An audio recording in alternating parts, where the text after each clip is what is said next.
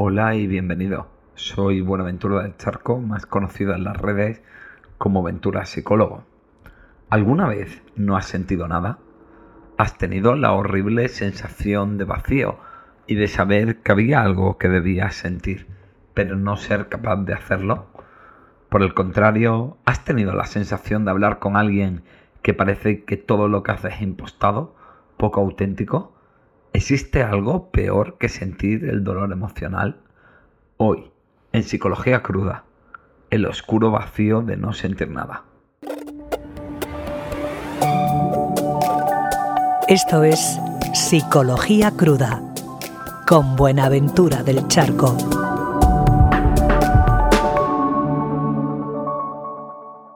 Bueno, la verdad que este probablemente no vaya a ser uno de los capítulos más largos, porque voy a hablar de algo más específico y técnico, pero que me parece muy interesante, ¿no? Muy interesante porque aunque no hay tan poca gente que le pase este tema de no sentir, muy pocas veces se aborda desde la divulgación en, psicología y en salud mental.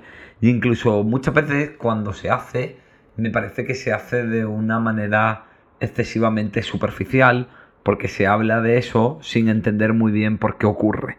Esto para mí es uno de los grandes males en la psicología actual, el hecho de que el árbol nos impide ver el bosque.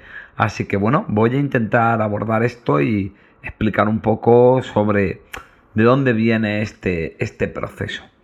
En primer lugar, esta idea de no sentir la encontramos en, en los diferentes modelos de terapia, pero en cada sitio le ponen un nombre. Y es que en psicología nos encanta esta mierda de mismo perro, distinto collar. Hay un montón de escuelas y cada una tenemos un enfoque diferente de las cosas y muchas veces nos cuesta ponernos de acuerdo para explicar un proceso o incluso ponerle un nombre común, ¿vale? Vamos a intentar explicar primero de dónde viene y por qué ocurre este proceso y luego ya os explico qué nombre se le da desde cada orientación porque eso añade pequeños matices a la explicación y al entendimiento de este proceso. Bueno, en primer lugar, digamos que eh, lo que parece que ocurre es que las personas que viven experiencias de dolor muy intensas ante las que no pueden hacer nada, aprenden a desconectarse, aprenden a no sentir como una especie de mecanismo defensivo, por decirlo de, de, alguna manera. Lo que se llama una resistencia psicológica en el psicoanálisis o en las psicoterapias humanistas. Sea como sea, eh, digamos que es esta idea, ¿no? Vivo algo que es muy intenso, que es muy duro, que es atroz, y entonces hay una parte de mi cerebro que simplemente se desconecta para intentar protegernos de un sufrimiento que nos desborda y ante el que no podemos hacer nada. Seguro que alguna vez has visto pelis de guerra o que tienen un accidente o tal y de pronto se ve a una de las personas víctimas totalmente con la mirada perdida, totalmente, más suele ser como una visión muy característica, como de, como de incredulidad, como que parece que esa persona no está ahí. Y a eso es de lo que estaríamos hablando. Ese irte fuera, esa desconexión, es ese intento de no sentir por parte de tu cuerpo como una manera de protegerte, ¿vale? Entonces vamos un poco al, grano. ¿Cuándo se dan esas situaciones en las que haya un dolor muy intenso y siento que no puedo hacer nada? Bueno, pues situaciones, en primer lugar, son siempre situaciones muy intensas y de un alto impacto emocional, ¿no? Es decir, pues suelen ser cosas como, como violencia, como malos tratos, como abuso sexual, como abandono muy intensos eh, es decir, situaciones en las que hay un malestar que es muy significativo. Y luego el otro elemento que para mí es casi más clave que la intensidad del malestar es el hecho de que sea un malestar ante el que yo no puedo hacer nada. Cuando somos pequeños rara vez podemos hacer algo, pero normalmente, bueno, pues a través del llanto, de la rabieta, de, de pedir atención, pues el adulto se da cuenta de que nos ocurre algo y viene a atendernos y puede cubrir y cuidar lo que nos ocurre, ¿no? Es decir, yo no hago nada, pero sí que al menos puedo convocar a un adulto que pueda hacer algo con mi malestar. Darme consuelo, protegerme, explicarme lo que ocurre, darme algo que necesito y todo eso hace que, bueno, que sienta que he podido hacer algo. Otras veces eh, son situaciones en las que no solo no hay nadie que me vaya a atender, ¿vale? Sino que situaciones en las que no puedo hacer nada, pues no sé, como que se me muera un familiar delante mía, o como que me violen y la otra persona tiene más fuerza que yo y yo no puedo defenderme. Entonces normalmente esto va asociado casi siempre a trauma o a experiencias donde hay un entorno y unos cuidadores, normalmente unos padres negligentes, que no atienden de la manera adecuada las necesidades y las emociones de, de sus hijos, ¿no? Muchas veces ocurre a la vez, es decir, el propio agresor o, o la propia persona que crea la condición traumática es la persona que lógicamente pues te pego y luego no te atiendo, ¿no? O, te, o abuso de ti y luego no, no te atiendo. Bueno, entonces digamos que aquí eso, lo que ocurre es que tenemos por un lado la disociación, que sería cuando la persona se disocia, es decir, la persona se aleja de su propia realidad y es capaz de, de bueno, pues que su mente se vaya a otro mundo o se ve desde fuera lo que le está ocurriendo como si fuera algo que no va con él, o la sensación de desconectarse totalmente del cuerpo y no tener sensaciones, digamos que la mente se va a otro sitio para intentar protegerse del dolor, esto hace que luego incluso muchas veces yo pueda no identificarme con, lo que me ha ocurrido, ¿no? Ni siquiera me, me identifico con, lo que me ha ocurrido porque he estado desconectado, ¿vale? Eh, luego también tenemos la, la idea en, psicoterapia humanista de la autointerrupción, ¿no? Que viene a decir que, bueno, o así se llama en la terapia focalizada en la emoción, que cuando la persona hay una emoción que le está haciendo mucho daño, es la propia persona la que interrumpe el proceso emocional, ¿no? Hay algo que yo hago para desconectarme de esa emoción, para desensibilizarme, que dirían en la psicoterapia gestal, para no sentir ese, ese proceso emocional y de esa manera, pues mejor no sentir nada que no sentir dolor, por decirlo de, alguna manera. Esto es algo que ocurre en, auto, en automático, la persona simplemente tiene la sensación de que se desconecta, pero en realidad es algo que el sujeto hace, es decir, soy yo el que sin darme cuenta hago cosas para desconectarme y para no sentir. Y luego está el término del, del frozen o la congelación, que va muy unido de la mano de, la indefensión aprendida en lo que son las terapias conductistas. ¿De qué coño va esto? Pues bueno, yo creo que se explica muy bien cuando te explican el cómo se hacen las investigaciones de esto. Bueno, pues en psicología se hacen muchas investigaciones con, animales, ¿vale? Y entonces tú coges a una rata, normalmente utilizamos ratas, la metes en una condición de laboratorio y imagínate, ¿no? Pues está la rata en la jaula y se enciende una luz roja, y a los 3 segundos le dan una descarga. Pero si en esos 3 segundos la rata toca un botón, la descarga se inhibe. Es decir, la rata hay un momento en que cuando ve la luz roja entiende que está en peligro y aprende a hacer algo para protegerse del dolor, ¿vale? Sin embargo, otras veces a la rata simplemente le, le metes en una habitación donde ocurre lo mismo, pero no hay ese botón que le impide recibir la descarga.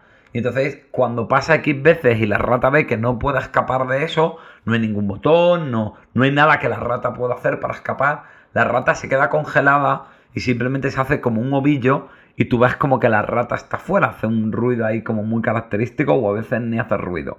Es decir, básicamente la rata lo que está intentando es congelarse, es desconectarse de lo que está ocurriendo en un intento de evadirse y sentir menos dolor. Lo interesante de esto, y luego volveré, es que cuando yo tengo esas experiencias donde no puedo hacer nada, eso luego hace que yo aprenda a no defenderme. Por eso se llama indefensión aprendida.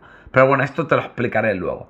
Como veis, autointerrupción, disociación, congelación o frozen, desensibilización, indefensión aprendida, diferentes conceptos que tienen pequeños matices, pero que vienen a hablar de lo mismo, ¿vale?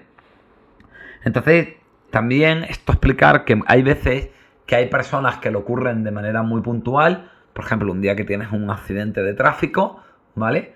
Y cuando pasa la situación de peligro, la gente vuelve a funcionar de manera normal, pero hay personas, sobre todo si lo han vivido de manera continuada o es de la suficiente intensidad, que digamos que se quedan funcionando desde ahí. Es decir, Es como un cuadro de luces al que tú bajas la luz general, no hay luz y la persona sigue viviendo desconectada, ¿no? Entonces digamos que al final lo que ocurre con este proceso defensivo es que es siempre peor el hambre que las ganas de comer, porque aunque en el momento me protege de algo muy doloroso, luego sigo viviendo desconectado. Y esto es algo muy, muy, muy jodido.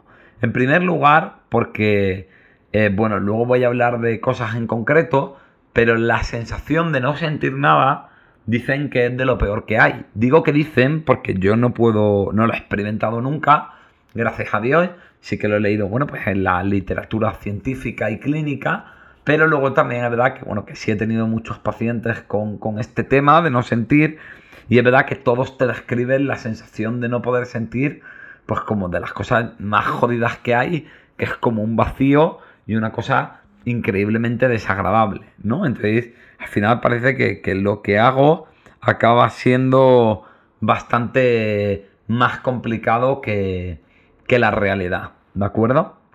Y luego además, porque el funcionamiento del psiquismo y del cuerpo humano pues no está hecho para desconectarte de ti mismo y disociarte. Así que normalmente aparecen una serie de problemas como consecuencia de esto y también porque como sentir esto es tan desagradable, hay veces que la gente que lo experimenta intenta hacer casi cualquier cosa por intentar seguir algo y muchas veces son buenas liadas. Así que vamos a ir analizándolo. En primer lugar tenemos el hecho de que, bueno, este no sentir es un tipo de proceso de hipercontrol. Es decir, yo tengo miedo a sentir emociones muy desagradables y muy intensas, entonces lo que voy a hacer es hipercontrolar mis emociones, hipercontrolar mi mundo interno para intentar protegerme de eso que, que ocurre. Lo que pasa es que, como ya te he explicado varias veces a lo largo del podcast, y si no, pues te vuelvo a dar la chapa ahora, el ser humano tiende al equilibrio. Entonces, muchas veces, cuando yo tengo un pico de control, mi cuerpo luego genera picos de descontrol para equilibrar eso, para que sea un poco como lo comido por los servidos, dicho de alguna manera. Y entonces, muchas veces las personas que hipercontrolan a través de esta desconexión tienen luego una tendencia al descontrol, a cosas de manera muy impulsiva, ¿no? A, eh, pues, pues no lo sé, pues consumo, eh, pensamientos totalmente descontrolados y muy obsesivos, a momentos de, mucha expansión y intensidad emocional, ¿vale? Que además normalmente, eh, bueno, y muchas veces tienen lo que en psicoanálisis se denomina un acting out. Un acting out viene a hablar de un proceso que ocurre a nivel inconsciente. Hay algo que yo tengo en mi inconsciente y que directamente lo actúo sin pasar por el consciente, ¿no? Digamos que de pronto me sorprendo haciendo algo sin entender ni siquiera muy bien por qué coño lo estoy pudiendo hacer y sin poder controlarlo una polla, ¿no? Entonces aquí encontramos, eh, bueno, pues normalmente conductas muy disfuncionales, ¿no? Como pueden ser las autolesiones, como puede ser eh, consumir droga o mantener eh, relaciones sexuales de manera muy descontrolada. También ahí hay un punto en el que, aparte de lo que haya de este tema de hipercontrol, descontrol y del acting out, pues bueno, muchas veces a mí hay pacientes que me han hablado de una búsqueda de sensaciones, ¿no? Es como no siento nada, entonces voy a hacer algo muy intenso porque cuando hago algo muy intenso, por lo menos sí estoy sintiendo algo, ¿no? Oye, pues si me meto un gramo de MDMA y tengo relaciones sexuales puesto de M hasta el culo, pues ahí es muy difícil que no sienta nada o en el momento en el que siento ese vacío me doy un atracón bulímico porque de alguna manera estoy sintiendo eso. Eh, no sé, normalmente pues eso, cosas que tienen mucha intensidad eh, a nivel sensorial. La comida, las drogas, el alcohol, el sexo, la búsqueda de adrenalina, ¿no? Hay mucha gente que tiene esto que se vuelve muy adicta a los deportes de riesgo, situaciones de violencia, de peleas, en fin, cualquier cosa que tenga mucha intensidad emocional y esto hace que normalmente, claro, pues la gente que tiene esto pues tiene una vida muy muy descontrolada, ¿no? También además lleva un problema que es que no siento porque esas emociones me han dado miedo y para protegerme del dolor y cuando de pronto algo aparece aparece de una manera muy ida de olla. Entonces ahí digamos que se confirma mi miedo de que las emociones y de que tengo que hipercontrolar mi mundo interno para no liar la parda y para no pasarlo mal, de manera que acaba siendo un círculo vicioso que, que se retroalimenta, ¿no? Aquí también es muy interesante lo que dice la teoría de los vasos comunicantes, que viene a decir que la cognición, la conducta y la emoción están interconectadas, ¿no? De manera que si yo reprimo una de ellas, lo que hay en esa parte se va a las demás, ¿no? Pues si yo intento no sentir emociones, aumenta la conducta, que aparece de manera muy impulsiva, y aumenta el pensamiento. Y es que en este tipo de personas son muy frecuentes las fantasías pues muy vívidas, ¿no? Como imaginarme perfectamente cómo mato a alguien o cómo me lo follo o cómo le digo no sé qué, además normalmente como con una carga muy intensa o muy bizarra y también la obsesividad, el darle vueltas a todo, el preguntarme por qué ha pasado no sé qué, cuál es la manera adecuada de hacer no sé cuánto. Entonces, todo esto viene de esa supresión emocional y de esa búsqueda de seguridad. También, por desgracia, a las personas que le pasan esto tienden a sentirse muy culpables o a ser malas personas o a dudar de sus sentimientos. Porque claro, como no sienten nada de manera muy intensa, pues no sé, ellos ven lo que sienten sus amigos cuando están enamorados y se quedan con la sensación como de, joder, pues quizá yo no quiero a mi pareja o no quiero a mi familia o a veces de pronto que se muera un familiar, todo el mundo muy mal y ellos ven ahí un poco que les da como igual y les hace sentirse culpables, ¿no? De hecho muchos creen que tienen una psicopatía que realmente no tienen. Hay una diferencia entre estar desconectado y un psicópata que no tiene la capacidad de sentir determinado tipo de, emociones. Todo esto, aparte de sentimientos de culpabilidad y de ser malas personas, pues les hace sentirse personas muy raras, que siempre están como fuera de lugar, que siempre son distintas, que no van a conectar con la gente y eso por desgracia les hace sentirse muy, muy solillos, ¿no? Además normalmente todo esto hace que, que bueno, pues que, que tienen más dificultad para conectar con los demás, que tienen más dificultad para, para dejarse llevar en situaciones, que no entiendan muy bien las reacciones de otras personas, porque las otras personas sienten esas cosas que explican su manera de funcionar y ellos no. Por poner un ejemplo muy fácil, dicen que había una vez un sordo y vio a la gente bailar y creyó que estaba loca. Pues esto es un poco lo mismo, ¿no? Si yo no puedo sentir, pues no entiendo muy bien por qué la gente de pronto actúa de, de una manera determinada, ¿no? También estas personas suelen tener problemas de tener emociones pues muy intensas que las tienen reprimidas y esto muchas veces les hace eso, o que salgan de manera muy bizarra en la fantasía o que de pronto hay un día que tienen como explosiones emocionales donde se rompen, donde sienten un miedo intenso o donde tienen una rabia que no, que no pueden controlar o un llanto que ni siquiera entienden de dónde vienen, porque claro, llevan muchísimo tiempo acumulándolo, ¿no? También hay que entender que muchas veces problemas de memoria, de aprendizaje, de atención, dificultad para estudiar o para hacer tareas, vienen un poco de eso. Mi cuerpo está bloqueado, está bloqueando esas emociones y entonces mi mente está en modo bloqueo y no puede aprender. Sobre todo hay que entender que una de las cosas que más influye en el aprendizaje y en la memoria es el impacto emocional es lo que sentimos, ¿no? Por eso recordamos también cuando nos pasó algo como muy llamativo, muy guay o muy horrible. Pues claro, si quitas esa carga emocional, el cerebro se queda sin clave de recuperación, se queda sin clave asociativa, se queda sin huella de memoria, en fin, una serie de cosas que hacen que aprendamos y funcionemos peor, ¿vale? Esto además les suele hacer sentirse más indefensas, con lo cual se bloquean más. El problema de esto es que crea un montón de círculos viciosos que, se retroalimentan, ¿no? También muchas veces en este tipo de personas acaban teniendo una indefensión muy profunda. ¿no? Antes te había hablado de lo de la indefensión aprendida. Es decir, mi mente se bloquea para protegerse del dolor, pero el problema es que al bloquearse le cuesta aprender, le cuesta reaccionar a lo que ocurre. Y también porque muchas veces lo que hace que enfrentemos las cosas es el propio dolor, ¿no? Coño, como me duele, acabo haciendo algo. Pero cuando yo hago que las cosas no me duelen o no soy capaz de sentirlas, pues si no me duele, ¿por qué voy a reaccionar? ¿No? Esto acaba haciendo que las personas que tienen este tipo de problemas sean pues víctimas potenciales de situaciones de maltrato, de abuso, de que se aprovechen de ellas, porque no, no se activan, ¿no? Eso, como no les duele, no reaccionan. Y luego lo que te contaba de la rata.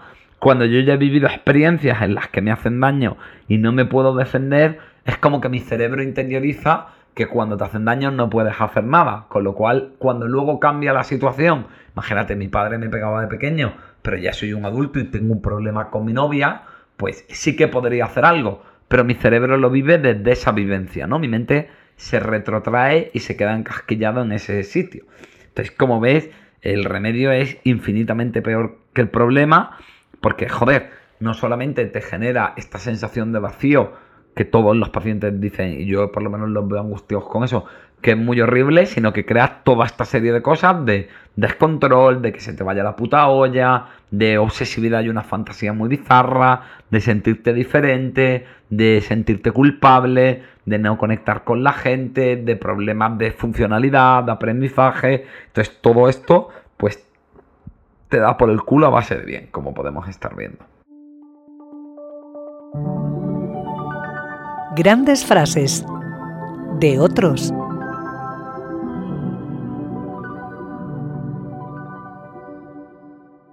Alcancé la paz con la soledad como aliada, porque antes de sentir dolor, mejor no sentir nada. Nach. Bueno, he elegido esta frase del, rapero, aparte de porque es uno de mis raperos favoritos, eh, creo que habla muy bien, creo que la frase no es acertada, es decir, no, no es real, no, no acabas de sentir paz, lo que sientes es vacío y al final es mejor sentir dolor que no sentir nada, pero creo que habla muy bien del proceso interno que se da en la cabeza de la persona que acaba desarrollando este tipo de, de mecanismos, ¿no? Oye, pues mejor no sentir que, que me hagan daño y mejor estar como solo y desconectado del mundo porque así por lo menos estaré en paz. Bueno, ¿cómo podemos solucionar este problema? ¿Qué es lo que debemos hacer en estos procesos de, no sentir nada, de autointerrupción, de decisión emocional, de desconexión? Bueno, en primer lugar, tomar conciencia del propio bloqueo, de las sensaciones físicas, de cómo es eso de, estar apagado. Es decir, muchas veces los pacientes no me lo saben describir, me dicen, bueno, pues es vacío, no, no sé, no te sé contar. Digamos que y, simplemente ven el agobio de joder, no siento nada y debería sentir X. Entonces muchas veces una cosa muy útil y que se utiliza mucho desde psicoterapias humanistas es que la persona tome conciencia de cómo es ese proceso de desconectarse. Normalmente lo vivimos como algo que ocurre solo, pero es algo que nos hacemos, ¿no? Por ejemplo, cerramos la glotis y al cerrar la glotis estamos intentando cortar la emoción en la garganta o cerramos el diafragma porque a través de romper el tracto respiratorio, el paso de aire, intentamos desconectarnos de, esa emoción. Entonces, muchas veces darnos cuenta de lo que hacemos nos permite comprender cómo ocurre. Y solamente cuando algo ya no está automatizado, sino que soy consciente de ello, puedo dejar de, hacerlo, ¿vale? Así que eh, lo primero es no tanto obsesionarse tanto con lo que quiero sentir, o lo que debería sentir, sino intentar darme cuenta de qué pasa cuando no siento nada y de qué me hace sentir el hecho de no sentir nada, ¿vale? La siguiente idea es empezar a hablar de, esa sensación de desconexión con otras personas, que suele ser algo que nos da mucho miedo, ¿no? Porque claro, decirle a tu hermano, pues sé que te quiero, pero no lo puedo sentir, pues es algo como que dices, joder, voy a, vaya cabrón voy a ser, o voy a parecer un tío raro, o le voy a hacer daño, pero a base de ir hablando de esas cosas, el ir conectándonos con eso nos permite perfectamente el, ir reconectándome. ¿Por qué? Porque cuando hablo de algo que me da tanto miedo, lo voy sintiendo, porque además voy quitándole esa culpabilidad y esa vergüenza y ese vivir en secreto, el hecho de que no siento nada, y además normalmente en la interacción con otra persona, sobre todo si es alguien que me importa, es más fácil que eso me haga provocar sentir cosas. Y entonces ahí me voy reconectando emocionalmente. Es como dos cables cortados que tengo que ir poco a poco volviendo a unir los, cables, ¿vale? Otra cosa importante es empezar a intentar tomar conciencia de cómo me siento, ¿no? Quizás llevar un diario emocional. Es decir, eh, preguntarme al final del día, oye, ¿qué me ha pasado hoy y cómo creo que me he sentido? Incluso hay veces que la gente dice, oye, pues no siento nada. Bueno, ¿qué creo que debería haber sentido o qué creo que podría haber sentido, pero no he sido capaz de sentirlo, ¿no? También muchas veces simplemente hacernos esa pregunta a lo largo del día. ¿Cómo me estoy sintiendo con esto que pasa? Especialmente cuando me noto especialmente bloqueado o vacío o con la mente en otra cosa. Algo que también puede ayudar es pensar en cómo creo que otras personas podrían sentirse o preguntarle a la gente directamente cómo se siente en determinado tipo de situaciones. Porque hay veces que puedo aprender a través de los otros o que los otros me le ponen nombre a una sensación que yo la estoy experimentando, pero no sé darle nombre. Para temas de conciencia y inteligencia emocional, siempre recomiendo el mismo libro, Emociones, una guía interna de Lerly Greenberg, que es un poquito más técnico que la autoayuda normal, pero bueno, también por eso es bastante más seria y, más eficaz. De todos modos, he de decirte que, bueno, si padeces esto, siento decirte que esto es una cosa jodida y que poco se puede hacer sin una buena terapia. Y normalmente son terapias que llevan bastantes tiempo. Y cuando digo bastante tiempo, quiero decir varios años, ¿vale? Están muy asociadas al trastorno límite de personalidad, que es algo, bueno, pues grave, que no es sencillo no siempre, pero muchas veces asociado al TLP, otras veces no. Pero sí que es verdad que siempre son terapias complejas. Estamos hablando de terapias de, bueno, pues fácilmente dos, tres años, incluso más en determinado tipo de casos. Porque el proceso es complicado y porque luego además esto suele venir de la mano de trauma, de abandono, de abuso, de maltrato y no suele ser nada, nada sencillo, ¿vale? Es muy frecuente en la, consulta que al principio el psicólogo va ayudando a la persona cómo se siente, va interpretándolo y le va explicando para que la persona lo vaya interiorizando y que, y que poco a poco lo pueda hacer solo. También hay veces que el terapeuta puede ayudar al paciente a tomar conciencia de sensaciones que están muy apagadas porque esa desconexión, pero que me puedo volver a, conectar con ellas y sobre todo a entender qué coño me, está pasando, porque aquí de lo peor es la sensación de no entender una polla. En este tipo de procesos eh, recomiendo eh, psicoanálisis y psicoterapia humanista sobre todo. Dentro de psicoterapia humanista, pues lo que más, terapia focalizada en la emoción y, y psicoterapia gestal, ¿vale? Aquí hay técnicas muy buenas para trabajar la desconexión, hay un trabajo muy interesante de, Greenberg y Elliot en silla vacía, que es bueno, una especie como de, proceso y de representación en la que yo interactúo con mi propio bloqueo y intento entender el bloqueo y eso ayuda mucho a desconectarnos de, él también. Todo lo que sean sensaciones corporales, como en el focusing o incluso quizá el mindfulness, puede, puede ser útil, ¿vale? Eh, simplemente para acabar, Sé que no te he dado grandes consejos, por lo menos espero haberte podido explicar un poco de esto, que suele aliviar bastante, por lo menos a la persona que lo padece, y al entorno también le ayuda a entender lo que ocurre y cómo tratarlo mejor. Y sobre todo decirte que, por favor, si sufres esto, no, no te tortures, ni te juzgues por no sentir. Entiende que esto no habla de que tú seas mejor o peor persona o quieras más o menos. Esto es un proceso adaptativo que está fuera de tu control en este momento y que lo desarrollaste en un momento porque tu cerebro era lo único que podía hacer para intentar protegerse del dolor. Y protegerse del dolor nunca es algo malo, ni desadaptativo, ni enfermo, sino que yo creo que es más bien todo lo contrario. Ahora estás en una situación en la que puede que eso no ocurra y sigues arrastrando este mecanismo y lo mejor es que un buen terapeuta te ayude a poder trabajar esto para poder volver a conectarte y vivir con normalidad. Un abrazo y espero de corazón que esto te sirva.